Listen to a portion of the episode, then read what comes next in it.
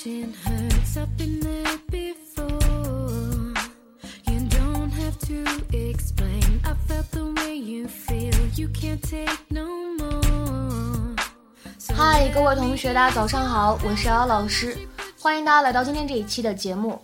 今天的话呢，我们依旧会来学习来自《摩登家庭》第二季第十一集当中的表达。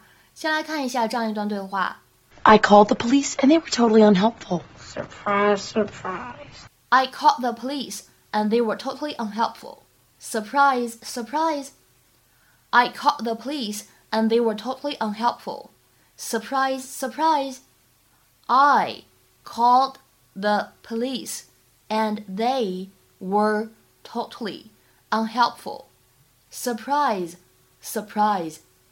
我老早就报过警了，可是他们什么忙都没有帮上。 早就跟你说了吧。I called the police and they were totally unhelpful. Surprise, surprise. 这段对话当中呢，首先我们看一下开头的位置，called the 有一个不完全失去爆破，我们可以读成是 called the, called the, and they 有一个不完全失去爆破，我们会读成 and they, and they. 然后呢，最后这个单词 unhelpful 当中呢会有一个不完全失去爆破，我们会读成 unhelpful，unhelpful，就会感觉这个 p 的音呢只做了口型，迅速过渡到后面的摩擦音上面了。 Phil, honey, I need your help. What? What is the one thing a speeder can't outrun? Bullets. A laser. Oh, I know, a falcon. Dad, jump in. Not a good time. A laser falcon. That's awesome. Shame. slow down your neighbors? No. Slow down. Talking to the speeder. Who's talking to the speeder? Your neighbors. It Doesn't say that. Yeah, it just says slow down your neighbors. Phil. I know what you were going for, but now all I can see is slow down your neighbors. Well, you're all wrong because this is incredibly clear. And it's really important. We need to put these signs up all over the neighborhood. I don't know. It seems kind of cowardly. Mm-hmm. Why don't you just make an anonymous call to the police? I called the police and they were totally unhelpful. Surprise, surprise. Phil, come on, you with me or not? Course I'm with you. Who else would I be with? This guy? I have no connection to this guy. Good. No. 今天节目当中呢，我们学习两个表达。第一个的话呢，就是这个 surprise surprise，大家都认识 surprise 这个单词，知道它表示惊讶、惊喜这样的含义。但是呢，在这样的上下文当中出现，它呢会有一种讽刺的语气，表示的意思是一点都不惊讶，一点都不稀奇，因为我怎么样呢？早就跟你说过了吧，我早就跟你讲过了吧。It is said ironically in a situation in which something very predictable has happened.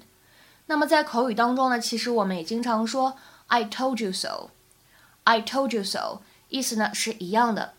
下面呢，我们来看一些例子。第一个呢是一个对话：I somehow managed to break yet another phone. Surprise, surprise! How many does that make it this year? 我又摔坏了一部手机，一点都不稀奇。这是你今年摔坏的第几部了？I somehow managed to break yet another phone.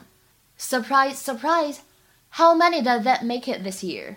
再来看一下第二个例子。There's nothing worth watching on TV tonight. Surprise, surprise!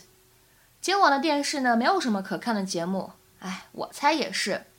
There's nothing worth watching on TV tonight. Surprise, surprise! 在这个对话当中呢，后面这个人他说的 surprise, surprise，其实提供了一个什么样的信息呢？就告诉我们，平时呢晚上电视呢就没什么好看的节目。There is usually nothing worth watching。今天节目当中呢，我们要来学习的第二个表达叫做 jump in。首先呢，第一层意思我们说就是它字面的意思，表示跳进什么什么里面，literally to leap into something such as water。比如说，看下面这个例子：The water feels great. Come on and jump in。这水感觉不错，快来啊，快跳进来。The water feels great. Come on and jump in。那么第二层意思呢，我们说可以用来表示充满热情的迅速投身于什么什么当中。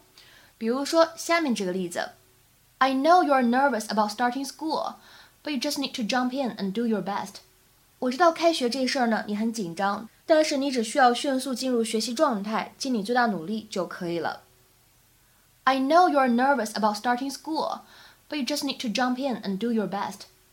再比如说下面这个例子 Instead of sitting around and talking about it, let's just jump in and start putting this thing together. 与其呢在这里浪费时间谈论这件事情，还不如直接开始做呢。Instead of sitting around and talking about it, let's just jump in and start putting this thing together. 那么这样一个动词短语 jump in，我们呢还有最后一层比较常见的意思，表示的是突然打断某个人，插话，尤其是在别人没有邀请你发言的时候。To interrupt someone or join a conversation suddenly, especially with an uninvited opinion.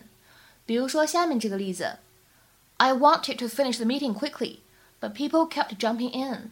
我本来想快点结束这次会议，但是呢，总有人插话打断。I wanted to finish the meeting quickly, but people kept jumping in. 今天的话呢，请各位同学尝试翻译下面这个句子，并留言在文章的留言区。Brian 和他女朋友最终还是分手了，早就跟你说吧，一点都不稀奇。Brian 和他女朋友最终还是分手了，早就跟你说吧，一点也不稀奇。那么这样两句话呢，应该如何翻译成一个短小的对话？期待各位同学的踊跃发言。我们今天节目呢，就先讲到这里了，拜拜。